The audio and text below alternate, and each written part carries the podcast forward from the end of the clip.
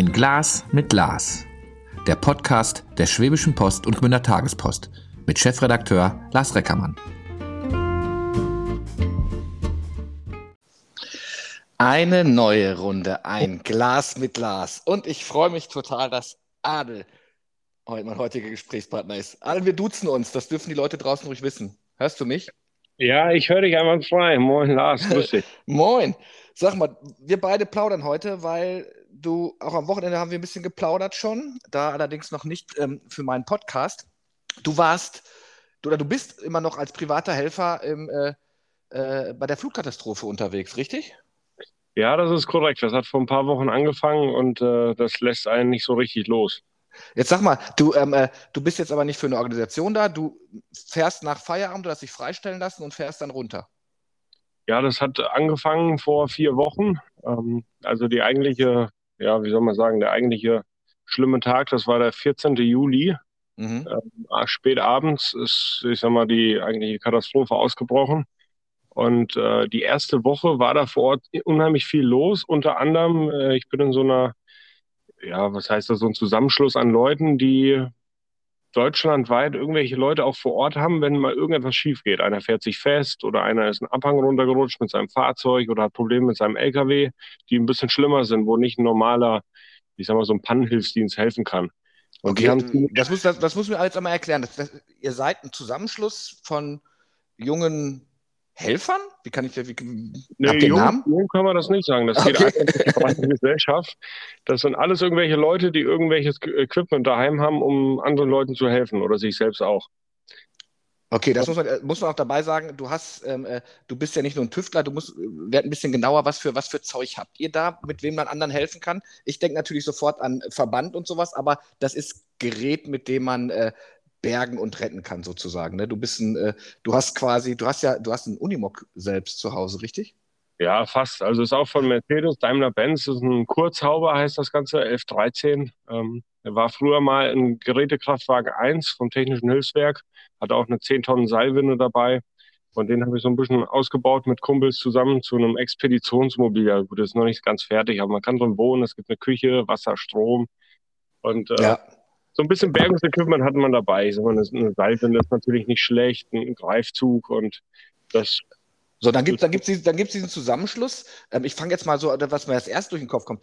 Ähm, sagen da nicht die, die Leute oder die Helfer vor Ort, um Gottes Willen, jetzt kommt da noch jemand, der halt in keiner Organisation ist, steht dir nicht einfach nur im Weg? Ja, das war ganz am Anfang, war, spielte das überhaupt keine Rolle, mhm. weil niemand da war. Ähm, durch okay. wirklichen Zufall von Leuten, die das mitbekommen haben, dass es da irgendwie schlimm gewütet hat, wurde das Ganze erst bekannt und in dieser Gruppe, das ist so eine WhatsApp-Gruppe, die wie gesagt deutschlandweit äh, sich vernetzt, kam dann ziemlich schnell der Aufruf, Leute, wir brauchen hier Hilfe. Mhm. Und äh, ziemlich schnell kamen auch ziemlich viele Leute zusammen. Ähm, ich musste aber in der letzten Woche noch einige Prüfungen abnehmen und war da nicht abkömmlich ähm, äh, auf Arbeit, sage ich mal. Du bist Lehrer? Ja, nicht ganz. Äh, Ausbilder, Ingenieur Ausbilder, ja. in, in, der Bauwirtschaft. Und eigentlich stand dann ein Jahresurlaub an, vier Wochen lang, das, das, worauf man sich immer so freut. Und wir hatten vor, eben mit diesem Expeditionsmobil, was wir da gerade genannt haben, eine kleine Deutschlandtour zu machen. Aufgrund von Corona und der, der Kürze der Zeit ging es halt nicht weiter weg. Ja. Das war so der Ursprungsplan. Und als wir halt gehört haben, okay, da ist richtig Land unter, haben uns gedacht, ja gut, warum sollen wir irgendwo am Rhein sitzen und den Schiffen zugucken ja. ähm, und es uns gut gehen lassen und anderen Leuten geht es vielleicht nicht so gut. Erzähl mal so die ersten Eindrücke. Ihr wart dann also ziemlich, ziemlich früh da. Das Ganze äh, geschah ja Mitte Juli und ähm, äh, du hast gesagt, du musstest aber noch ein bisschen arbeiten. Wann, wann, war du das, wann warst du das erste Mal im, im Katastrophengebiet? Ich sag mal, eine gute Woche bis anderthalb Wochen nach eben diesem Katastrophentag. Mhm. Und äh, es wurde aber auch so ein bisschen medial ausgebremst. Also wir sagten ja, wir wollen nicht nur mit unserem Fahrzeug helfen, sondern wir wollen auch Baumaschinen mitnehmen. Wir wollen so einen großen Mobilbagger mit Sortiergreifer und Radlader und alles mitnehmen, dass wir vor Ort auch ne, diese Massen an Unrat und an Bauschutt und alles, was da angefallen ist, mithelfen können zu beseitigen und aufzuladen. Mhm. Ja, und dann hatten wir ziemlich schnell jemanden, der uns da unterstützt hat. Wir wollten eigentlich selber einen Tieflader mitnehmen, das alles aufladen und der LKW hätte das gezogen. Aber dieser Tieflader war hier vor Ort auch im Einsatz und der konnte auch nicht zwei Wochen freigestellt werden. Und äh, mein Nachbar hier, Ulf von Bloh, der sagte, hey, ich habe da einen Kumpel, André Helms, ja, der ist hier Spediteur, Lohnunternehmer vor Ort und der sagte, du, wieso Tieflader? Ich fahre dir die Sachen dahin. Ich sage, nein, wie cool ist das denn? Ja, dann haben wir dann, es stand noch nicht fest, was wird genau gebraucht. Das, äh, also die ganze Koordinierung, das war alles noch sehr, sehr schwammig und wir haben uns dann für das sinnvollste Arbeitsgerät eben entschieden, diesen Mobilbagger und diesen Radlader mit mehreren Anbaugeräten. Haben dann sehr früh morgens aufgeladen. André Helms ist dann losgefahren und wir sind hinterhergefahren mit dem LKW, kamen dann zeitgleich an. und dann kamen wir dann vor Ort an und ja, erzähl. Ja, wir waren noch, ich sag mal, im Urlaubsgebiet. Also das, das ist ja, das Ahrtal ist ja an sich erstmal wunderschön, muss man sagen. Da gibt's äh, ja, Weinberge und alles ist grün und ich sag mal idyllisch. Und wir kamen da, wo dieses Behelfscamp aufgebaut war, Bergehilfe Deutschland heißt das Ganze. Da war, ja gut, wir kamen an und haben uns gedacht, okay, wo ist denn hier die Katastrophe? Und der, eben dieser Spediteur, der sagte auch, ne, eigentlich lohnt sich das gar nicht mehr dahin zu fahren, weil überall heißt es, sie brauchen keine Hilfe mehr, das ist schon alles fertig, ist alles schon aufgeräumt und alles schick. Aber irgendwie war das noch so im Busch, weil von den Leuten, die vor Ort waren, die haben alle geschrieben, wir brauchen hier noch Hilfe. Ja. Und deswegen haben wir dann gesagt, komm, wäre trotzdem cool, wenn du uns die Sachen dahin fährst und wenn wir dann halt nicht zwei Wochen bleiben, sondern nach einer Woche, dann finden wir vielleicht irgendwie eine Lösung, die Sachen dann wieder zurück zu transferieren. Ja, und wir waren dann vor Ort und haben uns so ein bisschen aufgebaut, eben was gegessen. Ich meine, mit so einem LKW 400 Kilometer, ja, das ist, ich sag mal, die Pkw-Fahrzeit mal 1,5. Also unter sechs Stunden ist man da nicht vor Ort, ohne Stau. Mhm. Und dann sind wir angekommen und äh, die ganze Zeit sind LKWs an uns vorbeigefahren. Es gab ein Einbahnstraßensystem und ich will nicht sagen Minutentakt wäre gelogen, im 10-Sekunden-Takt kam ein großer LKW vorbei. Und ich habe mich dann irgendwann auf die Straße gestellt und habe gesagt, hey, du kommst ja gleich wieder vorbei, oder? Und das war einer irgendwie aus dem, aus dem tiefsten Bayern. Ich habe ihn nur ganz schwer verstanden, aber er hat gesagt, ja, er kommt wieder vorbei.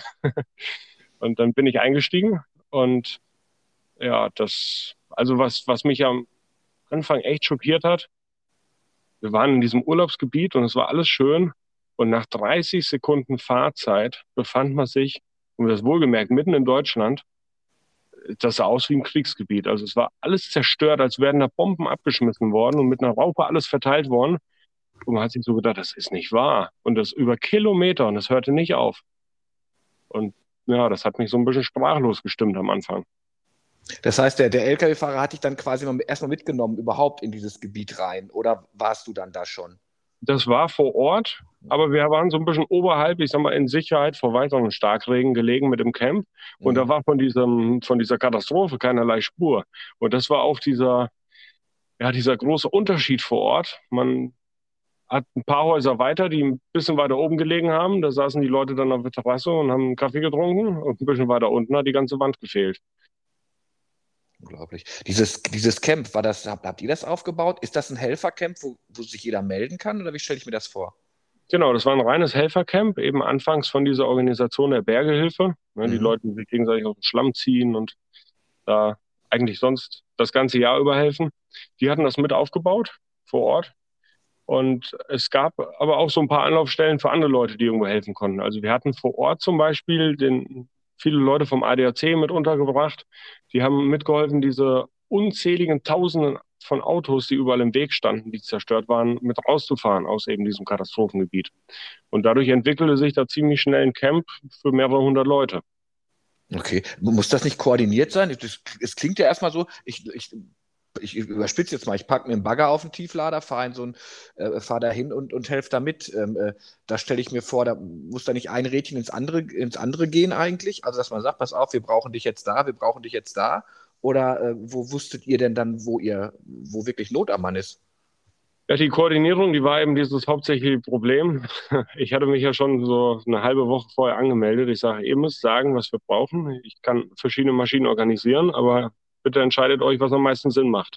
Mhm. Ja, und diese eigentliche Entscheidung, die zog sich bis, ich sag mal, eine halbe Stunde vor Aufladen.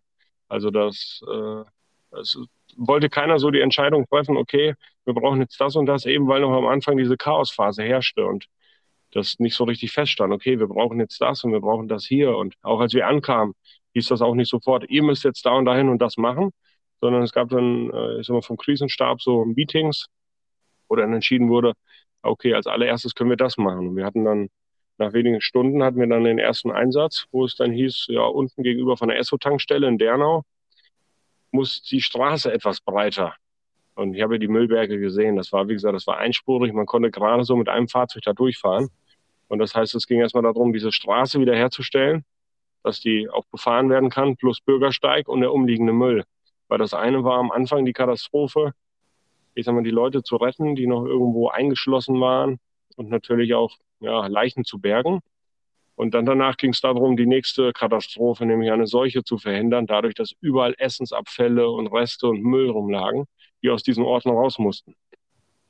Okay. Und das war so der erste Auftrag. Das heißt, dorthin fahren und gucken, wie man am sinnvollsten es schafft, ja, das Ganze wieder befahrbar zu gestalten. Hattest du, hattest du keine Angst, wenn, wenn du dann äh, vor Ort bist, dass du auch Leichen siehst, die unter Schutt liegen oder sowas? Das äh, macht ja auch. Du musst dann, wie alt bist du, Adelbert? Dass das unsere Hörer auch mal wissen. Ja, ich bin noch 28. Ja, aber das, das ist äh, eine Angst. Ähm, ja, die geht, die geht mit natürlich. Meine, meine äh, Schwester, die ist Bestatterin. Ich habe auch schon ein paar Mal mit ihr gesprochen.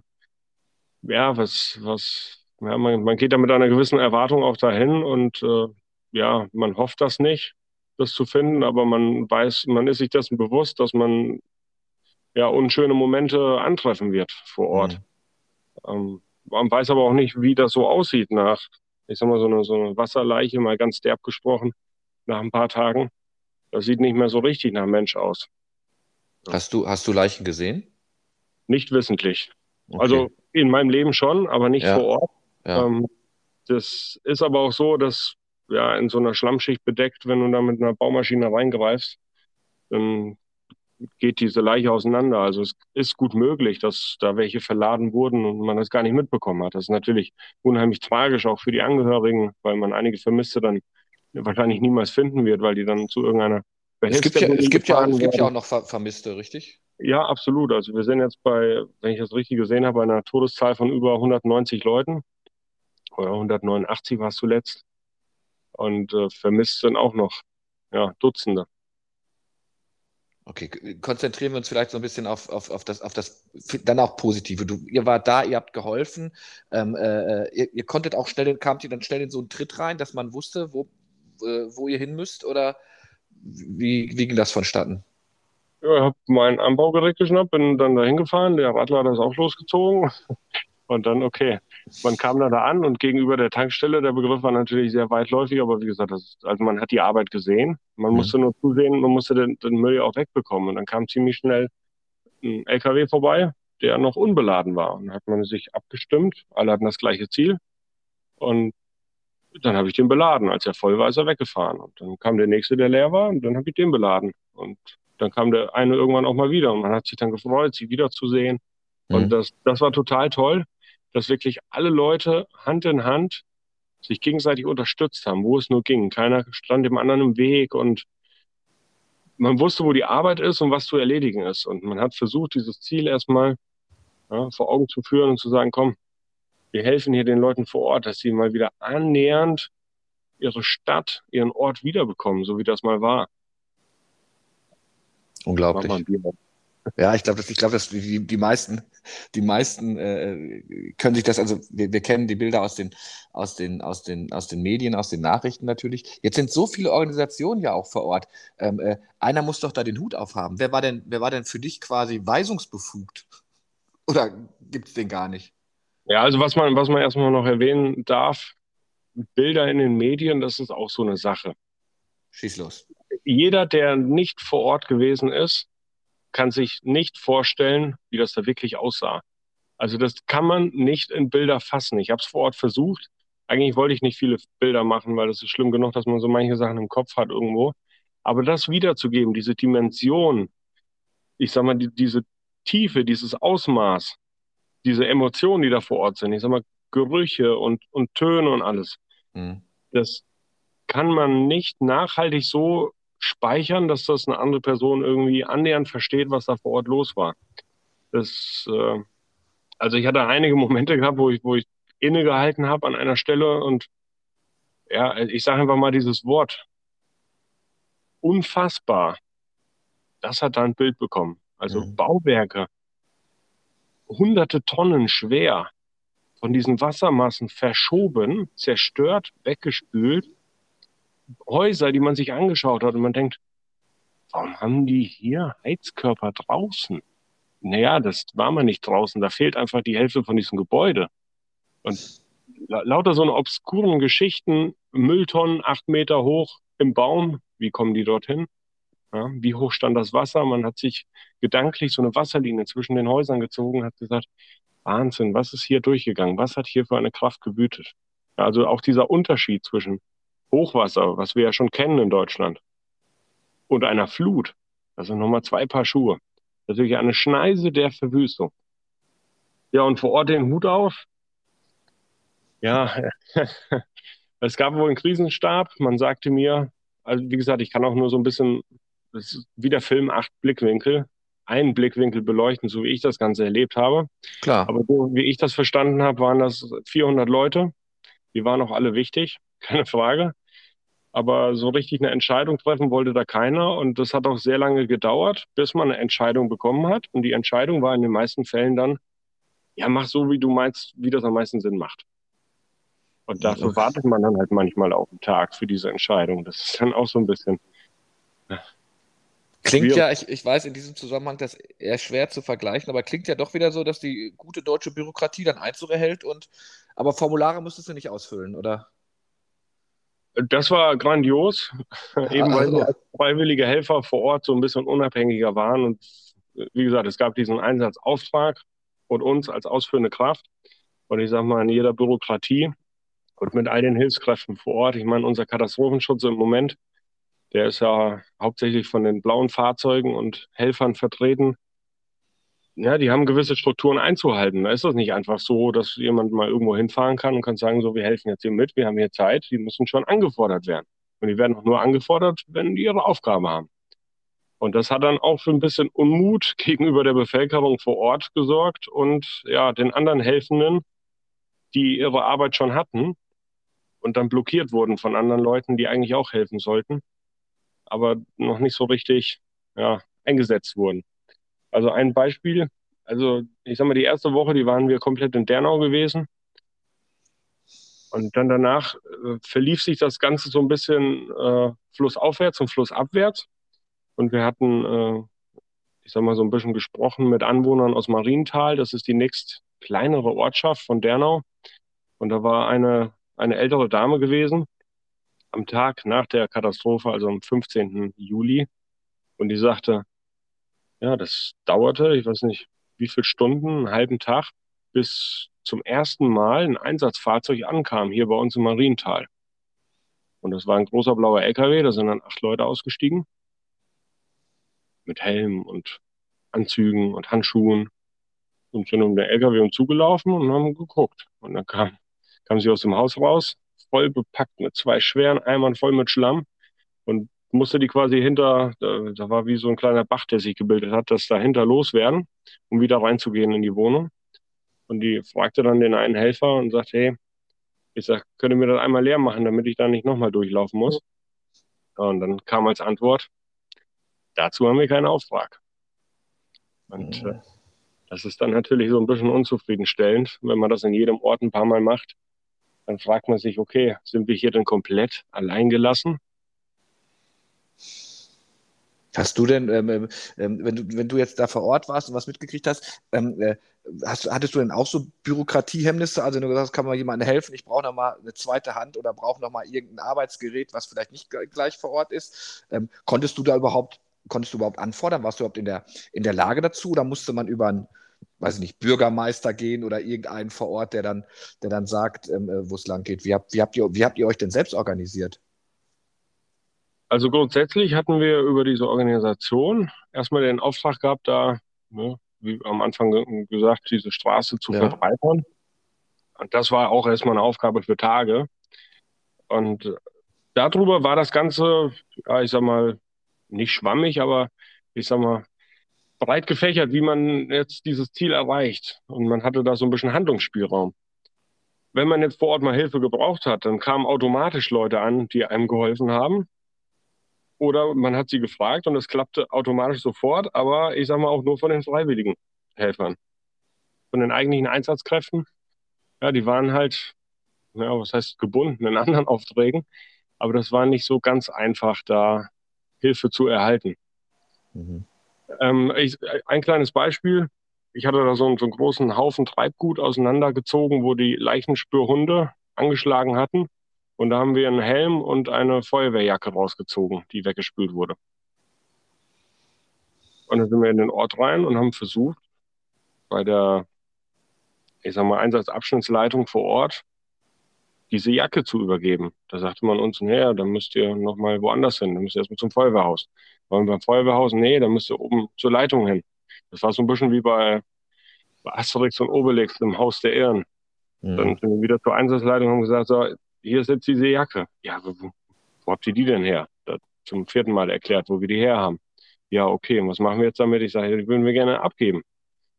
Vielleicht äh, kann man da noch eine Person identifizieren oder die Zugehörigkeit ermitteln. Ja, okay. Und dann nochmal jemanden gefragt und nochmal jemanden gefragt. Dann hieß es, ja, dann leg die erstmal hier hin. Und dann kam gleich der nächste an und sagte, nee, nicht hier hinlegen, leg die mal dahin. Und dann wollten wir die da hinlegen und dann kam der nächste an und sagte, nee, pack das mal in diesen Sack hier. Und dann haben wir es in den Sack gepackt. Und es sind halt so eine Kleinigkeit, wo es einfach nur darum ging, okay, ja, vielleicht war da eine Einsatzkraft, der es da nicht gut ging in dieser Nacht oder ähnliches und da irgendwie einen Ansprechpartner zu finden, der einem da adäquat hilft, das war nicht so ganz einfach. Ähm, äh, wir hatten ja auch äh, gestern schon mal so ein bisschen drüber gesprochen, dann ist ja auch die Idee zu dem Podcast nochmal noch mal aufgekommen. Ich habe ja ein bisschen bei dir auch so ein bisschen durchaus Frustration rausgehört kann man im Nachhinein sagen, es ist aber verständlich, weil so eine Situation, die lernt man vielleicht an irgendwelchen Tafeln, auch wenn man in, in einer Organisation ist. Aber wenn man, wenn es dann wirklich passiert, ist es ja doch anders. Darauf kann man sich wahrscheinlich, auch wie du gesagt hast, unfassbar nicht, nicht, nicht vorbereiten eigentlich. Ähm, dass das vielleicht auch so ein bisschen äh, mit reinspielt, dass man überfordert war mit vielen Situationen oder, oder meinst du, es schlägt mehr so doch der, der, der deutsche Kontrollwahn durch oder der Kontrollwahn durch, dass, wenn ich schon höre, dafür haben wir keinen Auftrag, würde ich natürlich auch sagen, meine Güte, da kann man doch der, der alten Dame die beiden Eimer abnehmen. Auftrag hin oder Auftrag her. Ja, ich sag mal, äh, ich spreche da für alle, wenn ich sage, dass da alle anfangs überfordert waren. Das mhm. ist, glaube ich, in einer solchen Situation mit einem solchen Ausmaß, auch an Toten. Ich meine, welches geschichtliche Ereignis in der Vergangenheit hat in Deutschland so viele Tote mit sich gebracht. Also, weiß nicht, spontan fällt mir der Zweite Weltkrieg ein. Und äh, dass man da vor Ort nicht sofort so äh, entscheidet und, und agiert, ist natürlich auf der einen Seite verständlich. Aber vielleicht muss man dann auch mal sagen, okay, wir müssen jetzt erstmal der Bevölkerung vor Ort helfen, ja, Leute retten. Das stand am Anfang als allererste Priorität. Oder danach dann zu sagen, okay, wir müssen jetzt ne, das Ziel im Auge behalten, hier vor Ort Ordnung zu schaffen ich weiß nicht, ob da die Bürokratie bis ins letzte Mühe, wie man das immer geübt hat und gelernt hat, da wirklich so richtig hilfreich ist. Mhm. Ja, dass man vielleicht sagt, okay, an der einen Stelle lässt man einfach mal ja, fünf Grad sein und macht das anders. Ich meine, ich bin Ausbilder in der Bauwirtschaft und was wir vermitteln an Arbeitssicherheit sind 100 Prozent, weil wir selber wissen, okay, auf der Baustelle werden vielleicht nur 90 oder 80 Prozent gegeben. Das ist klar. Wenn wir nur bei 20 Prozent anfangen, die wir vermitteln, dann bleibt ja nichts mehr übrig für den, ich sag mal, für das wirkliche Leben. Aber vor Ort war das auch eine andere Welt. Arbeitssicherheitstechnisch, wenn man das alles so gemacht hätte, wie man das immer geübt hat, ja, dann wären wir noch ganz am Anfang, ganz am Anfang. Das war, ich sag mal, man, man hat auch mal zwei Leute auf der Maschine mitgenommen. Alle Leute, die vor Ort waren, die, die wissen das. Das war nicht immer so, dass man alle Abstände überall so einhalten konnte und die Maschinen eigentlich so verwendet hat, wie man sie sonst verwendet. Das war aber auch so, dass die Maschinen dann natürlich auch Höchstleistung gebracht haben. Ja, nicht acht Stunden am Tag, sondern 18 Stunden am Tag. Am Anfang die Landwirte, ganz großes Kino, die haben durchgemacht. Also die Maschinen, die liefen 24 Stunden. Ich meine, die haben sich in der Ecke gelegt, ne, zu schlafen zwei Stunden, dann ging das Ganze weiter. Das war jetzt nicht so, wie man das kennt, ne? Arbeitsschutzgesetz, Arbeitszeiten und ähnliches. Ruhezeiten. Ist genau. Das ist klar, diese Erholungszeiten sind wichtig, aber man muss wie? auch immer denken, vor Ort, die Anwohner haben auch keine Erholungszeit. Die haben nicht mal mehr ein Dach über dem Kopf. Wie sah denn dein Tag dann aus? Ähm, äh, auch du, irgendwann fallen dir die Augen zu, da wirst du pennen müssen. Ähm, ähm, und vielleicht macht es ja auch Sinn, dass man nach einer gewissen Zeit wirklich ähm, äh, zumindest bei einigen Maschinen vorsichtig ist. Wie, wie stelle ich mir deinen Arbeitstag vor oder dein, dein Aufräumtag, muss man das ja sagen? Ja, wir hatten, ja, ich sag mal, so ein, so ein kleines Frühstück. Es gab ein, ein Käffchen und man hat sich irgendwie eine Waffel genommen äh, vor Ort im Camp. Das war so gegen sieben. Dann hat man sich auf die Baumaschine gesetzt, ist in den Ort gefahren und hat quasi für die Allgemeinheit diesen Einsatzauftrag abgehandelt und jede Menge Müll verladen und Plätze schön gemacht und Plätze größer gemacht und irgendwann dann gegen 17 Uhr, also zwischendurch, in der Mittagspause kann man es auch nicht nennen. Manchmal kamen Inder vorbei, die Essen gebracht haben. Das war super. Richtig gut gekocht und die Hilfsbereitschaft der Leute vor Ort. Also es, jeder hat so das gegeben, was er gut konnte. Ähm, es gab Leute, äh, Köche, die sind zwei Stunden hierher gefahren, die hatten große Thermophoren dabei und haben Essen verteilt. Und äh, auch an der Baumaschine, da kam hundertmal am Tag kam irgendjemand vorbei, der einem was zu essen, zu trinken gebracht hat. Man musste irgendwann schon dankend ablehnen, weil man keinen Platz mehr in der Kabine hatte. Und dadurch konnte man eigentlich auch, ja, was heißt durcharbeiten? Man hat Essen bekommen, man muss ab und zu mal absteigen, pinkeln, dann ja. ging das wieder weiter. Und irgendwann dann, ich sag mal so gegen fünf oder sechs, wurde das dann auch von den äh, Entsorgern, sag ich mal, von den, von den Lkw-Fahrern weniger, weil die Deponien ja teilweise auch zugemacht haben. Also wir hatten äh, das große Problem, dass sonntags die Deponien geschlossen haben. Das ist ein Blödsinn. Hatten wir dann vor Ort Behelfsdeponien. Und ich hatte hier von, von Morlock Motors, ne, von den Steel Buddies, ähm, ist hier einer, ähm, wie soll man sagen, einer meiner Kumpels jetzt seit dieser Flutgeschichte und der hat gleich gesagt, hier, sag mal, brauchst du noch einen Fahrer? Und dann dadurch waren wir autark. Und jetzt habe ich da ja, über Olaf von den Steel Buddies habe ich dann Benny Benson kennengelernt und äh, mit seinem Kevin und Anhang und die beiden haben einen großen LKW und einen Sattel und so konnten wir dann abends einfach weitermachen, weil sonst ist kein LKW mehr gefahren, weil auch die MAN-Leute und die Mercedes-Leute haben irgendwann gesagt, so, wir müssen jetzt mal schlafen, sonst haben wir ja, Fahrzeiten. Jetzt haben wir ja Ruhezeiten, die irgendwo ja, auch mal so ein bisschen annähernd eingehalten müssen. Völlig verständlich. Ich meine, man fährt den ganzen Tag mit tonnenschweren Maschinen rum. Aber das war richtig cool, weil wir haben uns gegenseitig motiviert und wir hatten noch eine Schlosser-Crew vor Ort, die hat uns, wenn irgendwann technisch was schiefgegangen ist an der Maschine, ich sag mal, der hat den Arsch gerettet und dann haben wir eine Nachtschicht geschoben. Da ging das dann los, dass wir gesagt haben, okay, jetzt ist halb sechs, wir haben unsere eigenen LKWs, ja, Attacke los, jetzt beladen wir unsere eigenen LKWs und fahren weiterhin das Zeug raus. Oder wir hatten im Ort, äh, der Mike ist Winzer, der hat sein Elternhaus verloren. Also was heißt verloren? Das war ein, stark einschutzgefährdet, das musste abgetragen werden und die hatten nur so einen Minibagger vor Ort. Und das war, eigentlich war das lebensgefährlich, was sie da veranstaltet haben. Dann haben wir gesagt, komm, wir haben unseren offiziellen Auftrag für die Gemeinde soweit durch. Eigentlich hätten wir Feierabend. Wir machen aber keinen Feierabend, wir reißen jetzt ein Haus ab. Ja. Und dann haben wir dann nachts noch Häuser abgerissen. Also äh, vor Ort eigentlich nur so coole Leute kennengelernt hier so Garten- und Landschaftsbauer, die mit kleinen LKWs gekommen sind. Also ja, eigentlich darf man keine Namen nennen, weil man läuft Gefahr, Leute zu vergessen, weil es war also so eine geile Gemeinschaft. Jeder hat die Arbeit gesehen und man hat sich gegenseitig motiviert und das ging einfach nur voran. Aber das macht, doch, Hoff das macht doch Hoffnung, dass unsere Gemeinschaft, äh, der man ja gerne auch Egoismus vorwirft, ähm, anders tickt, wenn es drauf ankommt, absolut, oder? Absolut. Und das war das, was diesen Frust, den man sonst so hatte, bei einer gewissen Bürokratie auch wieder wettgemacht hat. Hm. Ja, unvorstellbar. Du bist, ähm, wie lange warst du jetzt unten? Also warst du jetzt im, ähm, äh, im, im Gebiet? Ich sag mal, über einen Zeitraum jetzt von, äh, von vier Wochen. Ähm, dazwischen waren wir ein paar Tage hier oben, also zwei Wochen am Stück, mhm. dann ein paar Tage wieder äh, in der Heimat und ja. dann nochmal anderthalb Wochen. Was total interessant war, dass in diesen ersten zwei Wochen hat man festgestellt, aber wirklich so richtig festgestellt, wie wenig man eigentlich benötigt, um glücklich zu sein. Tolle Leute vor Ort und zwischendurch mal was zu trinken was zu essen. Und das reicht schon aus. Wir hatten irgendwann mal den Luxus, dass wir flächendeckend überall Dixie-Toiletten hatten. Das war total genial. Wir hatten irgendwann auch mal einen Duschcontainer, wo wir ja, mit 50 Leuten uns 1000 Liter Wasser geteilt haben. Ja, später haben wir noch ein bisschen mehr Wasser gehabt, wo man sich dann auch nach ein paar Tagen mal erfrischen konnte. Und äh, einfach diese, diese Dankbarkeit von den Leuten vor Ort.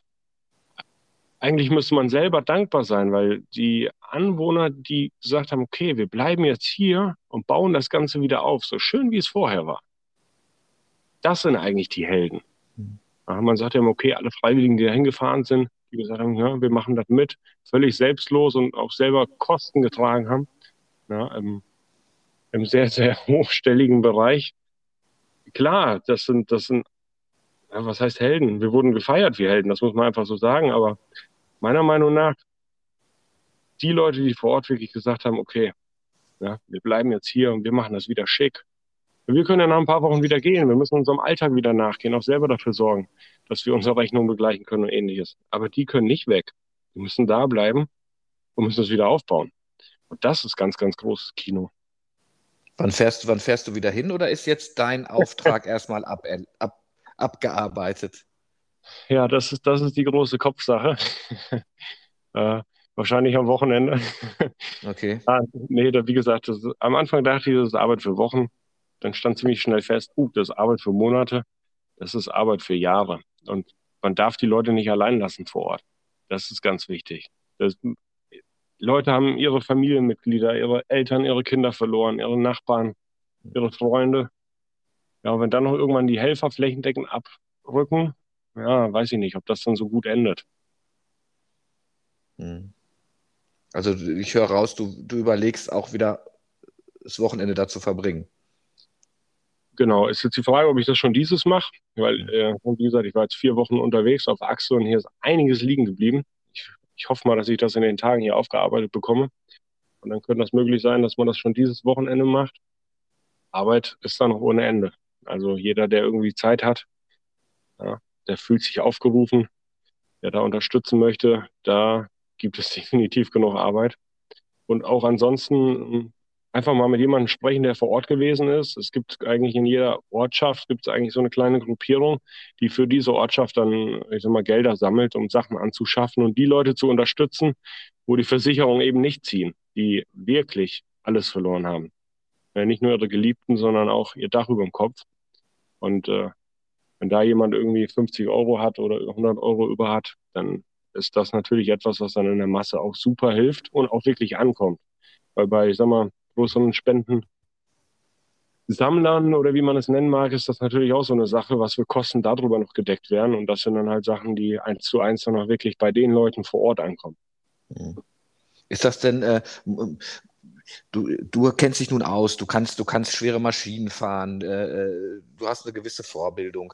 Ähm, äh, jetzt, äh, ich übertreibe mal, jetzt kommt da einer lang, der halt ähm, äh, äh, nicht so handwerklich begabt ist oder schon gar nicht mit schweren Maschinen umgehen kann. Ist der eher eine Laster oder braucht man da jede helfende Hand? Ich sag mal, ähm, Übung macht den Meister und was man nicht kann, kann man lernen. Und mhm. bei dem einen dauert das einfach ein bisschen länger, bei dem anderen geht das super schnell und jeder entdeckt vielleicht auch ungeahnte Talente. Also wir haben uns auch mal die Zeit genommen, einfach mal zwei Tage bei der Hausrenovierung zu helfen.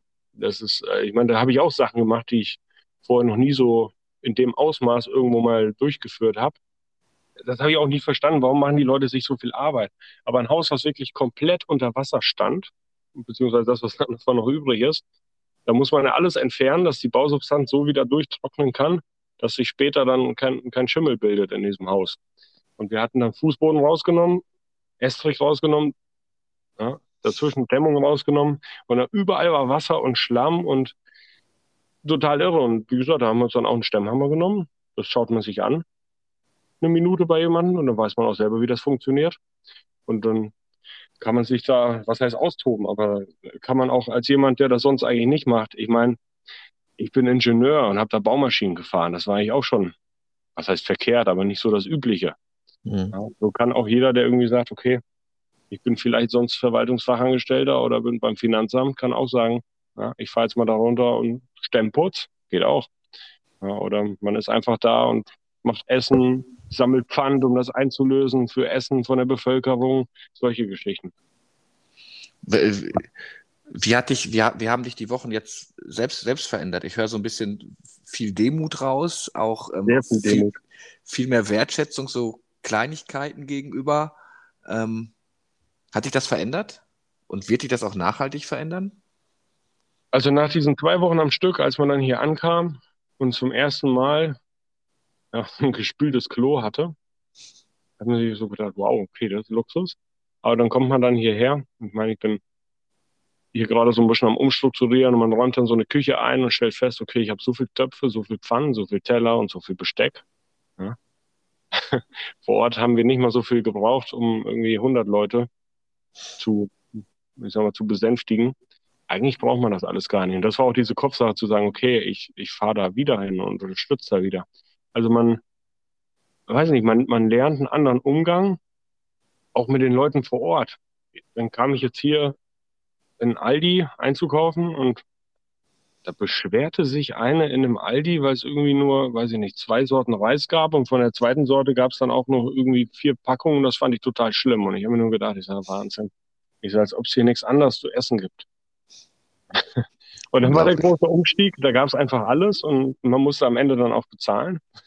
Das kannten wir so auch nicht. Also man hat vor Ort, da war jeder Mensch gleich.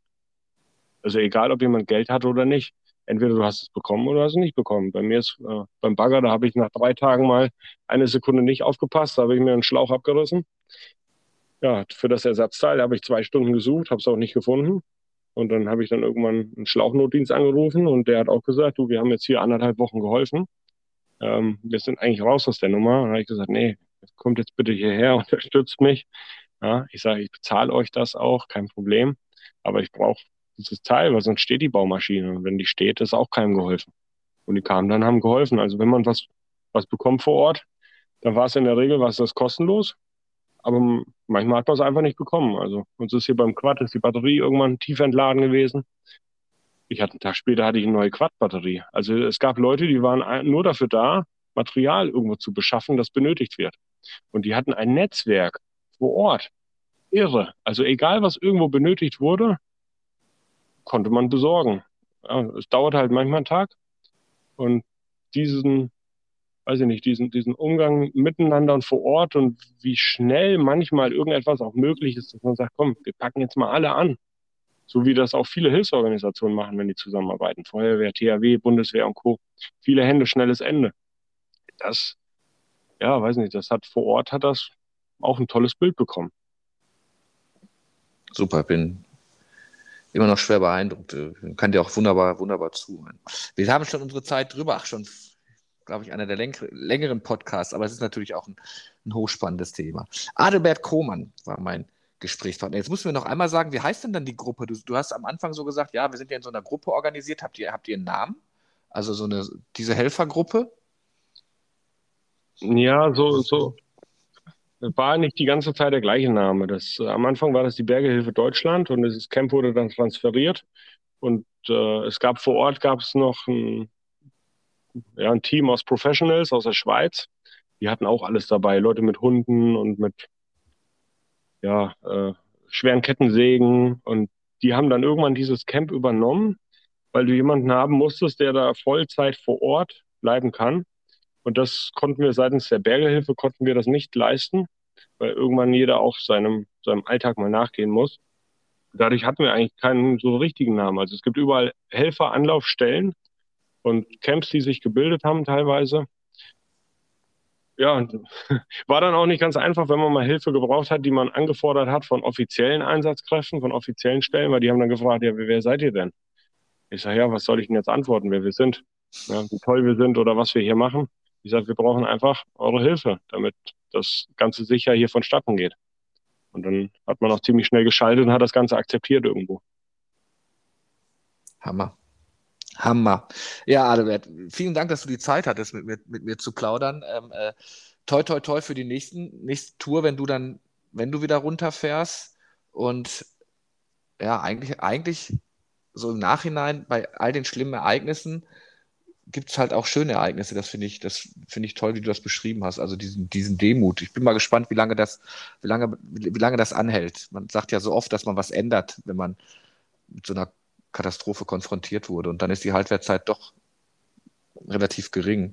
Aber das ist ja, du hast ja Eindrücke jetzt erleben müssen auch, die wahrscheinlich äh, lebendprägend werden für dich, könnte ich mir zumindest vorstellen. Ja, das ist eine Katastrophe. Äh, das wird man in seinem Leben, ich sag mal, hoffentlich nie wieder erleben. Ja, ich meine, so schön wie es manchmal auch war, aber unter diesem schlimmen Hintergrund, aber dadurch auch so tolle Menschen vor Ort kennengelernt, die sich auch gefreut haben, wenn man sich wiedergesehen hat am nächsten Tag. So, hey, du bist ja wieder da oder bist noch da und einfach Kontakte, die irgendwo bleiben werden und super. Ja, super. einfach die Erlebnisse, die man gemeinsam hatte, wo man miteinander gelacht hat und auch wo man miteinander geweint hat. Also, wie gesagt, gestandene Leute, die da standen, wo du genau gewusst hast, Jetzt war so das erste Mal, dass ich eine Person mal so richtig aussprechen konnte, die auch gestandene Führungskraft, die dann den, den, nicht den Tränen nahe war, sondern ja, ihre Emotionen dann freien Lauf gelassen hat. Das, das gab es vor Ort. Ja, und das prägt natürlich dieses Miteinander. Ja, also wie gesagt, jeder, der da unterstützen möchte, der kann auch unterstützen. Wenn das nicht fachlich ist vor Ort, dadurch, dass er irgendwas, irgendwelche Maschinen bedient oder mitbringt oder handwerklich geschickt zeigt, ja, und wenn das nur Gelder sind, die irgendwo vor Ort ankommen. Und das macht irgendwie unsere Gesellschaft aus. Selbst wenn das staatlich nicht von den Organisationen her klappt oder von den Ländern und Kommunen, so ist dann die Gemeinschaft aller Freiwilligen und aller Menschen, dass das noch so da ist, das stimmt einen sehr, sehr, sehr, sehr positiv. Und da muss ich jetzt aber noch eine letzte Anekdote loswerden.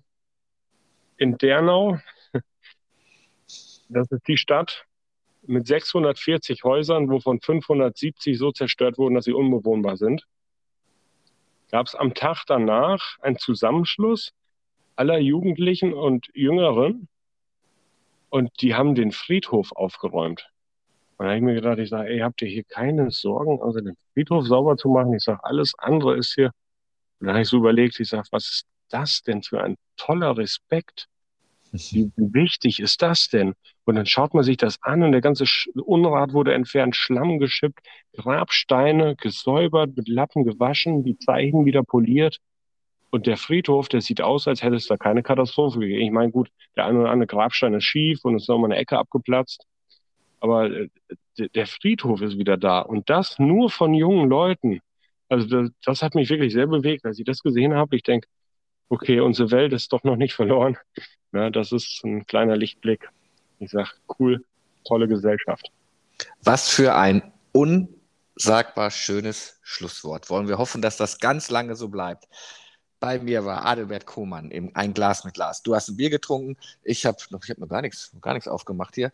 Ähm, ich hole das auf jeden Fall nach. Alle Folgen der Podcast-Reihe findet ihr auf der Homepage der Schwäbischen Post und Günter Tagespost. Adelbert, dir vielen, vielen Dank und toi, toi, toi und ähm, äh, behalt, behalt dieses, dieses, dieses Glücks- und Lebensgefühl und diese, die, die, diesen Optimismus, den du jetzt auch dann miterlebt hast. Waren echt tolle Worte. Hat richtig Spaß gemacht. Danke dir, mein Lieber. Liebe Grüße. Danke auch.